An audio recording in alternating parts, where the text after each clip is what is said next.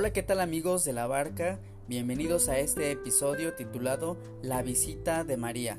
Te saluda en los micrófonos tu amigo Miguel Betancourt y te invito a sumarte a la iglesia en este mes de octubre, mes del Rosario, a meditar los misterios de la vida de Jesús.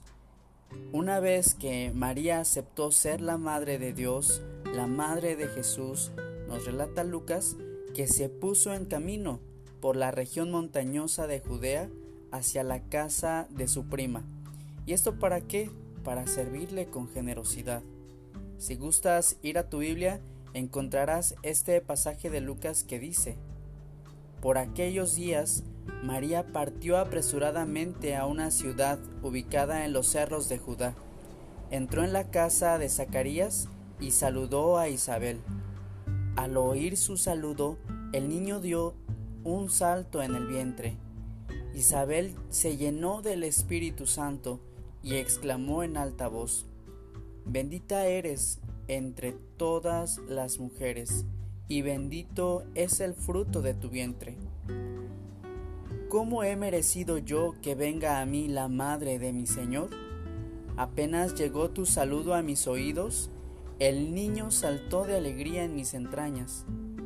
Dichosa por haber creído que de cualquier manera se cumplirán las promesas del Señor. María dijo entonces, Celebra todo mi ser la grandeza del Señor, y mi espíritu se alegra en el Dios que me salva, porque quiso mirar la condición humilde de su esclava. En adelante todos me felicitarán en verdad el Todopoderoso hizo grandes cosas por mí.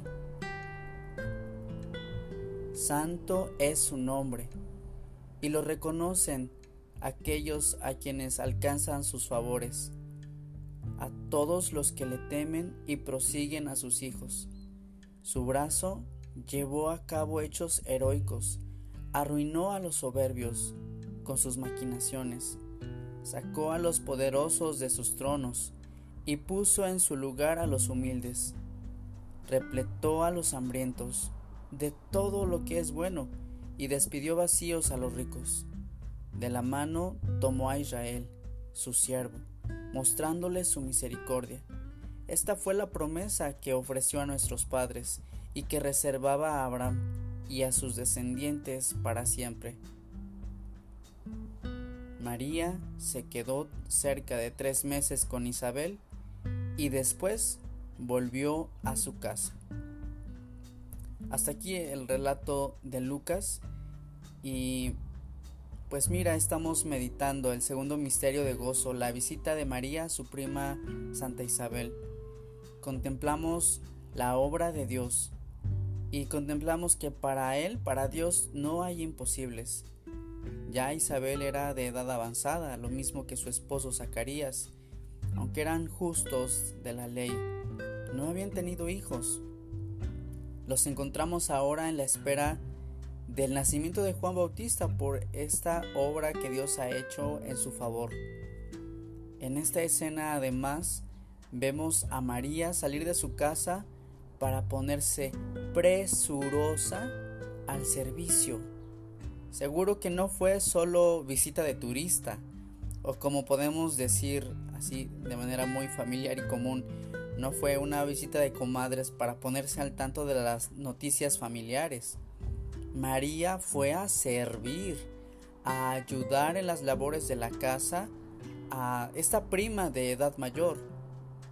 Y como le escuchaba apenas a un, a un padre, a un sacerdote, tal vez incluso en los planes de Dios, está que María aprendiera a ser mamá pues meses después estaría viviendo la misma experiencia de dar vida y además daría luz en una gruta de Belén.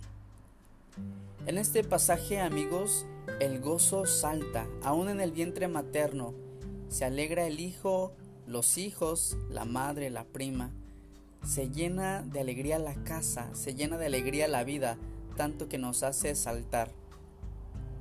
Piensa cuántos encuentros, sobre todo familiares, que tal vez tú has experimentado, eh, en ellos puedes reconocer que la felicidad nos revitaliza, que se hace cercana esta alegría cuando estrechamos los brazos y es una experiencia cálida y sincera.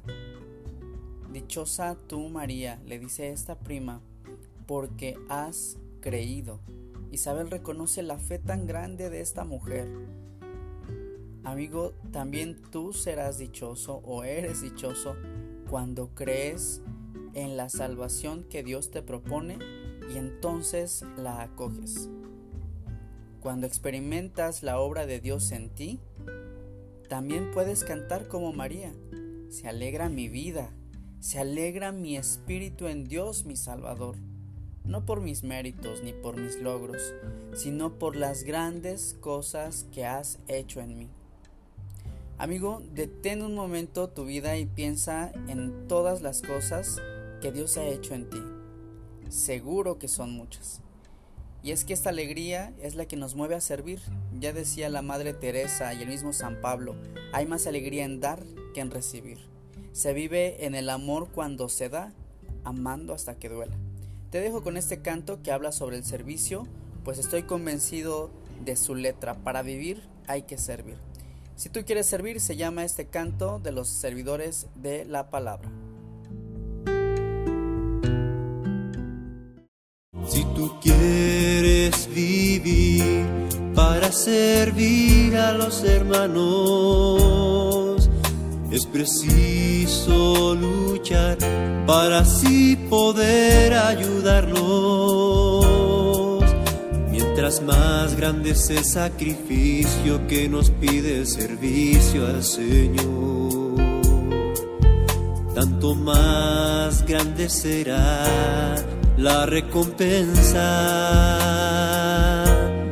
Porque servir es vivir para disminuir el dolor.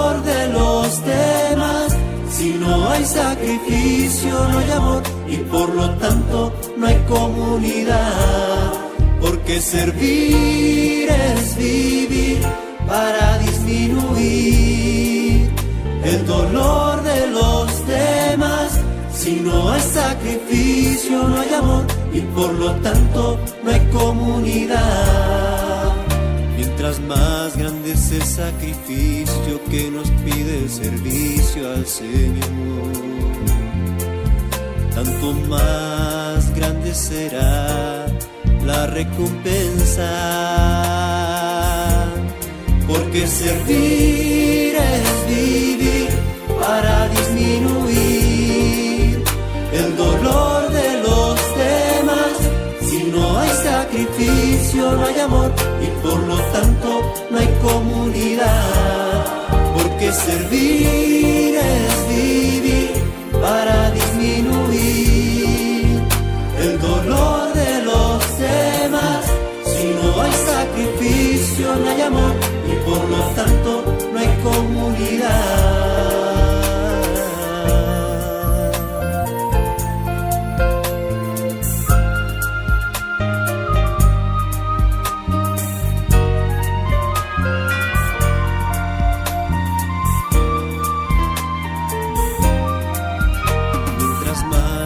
es el sacrificio que nos pide el servicio al Señor, tanto más grande será la recompensa. Porque servir es vivir para disminuir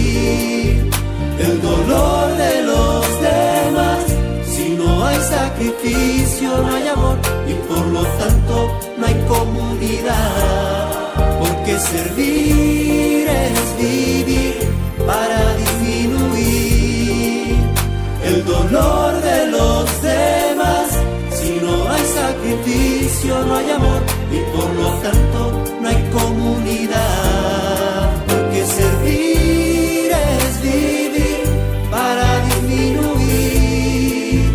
el dolor.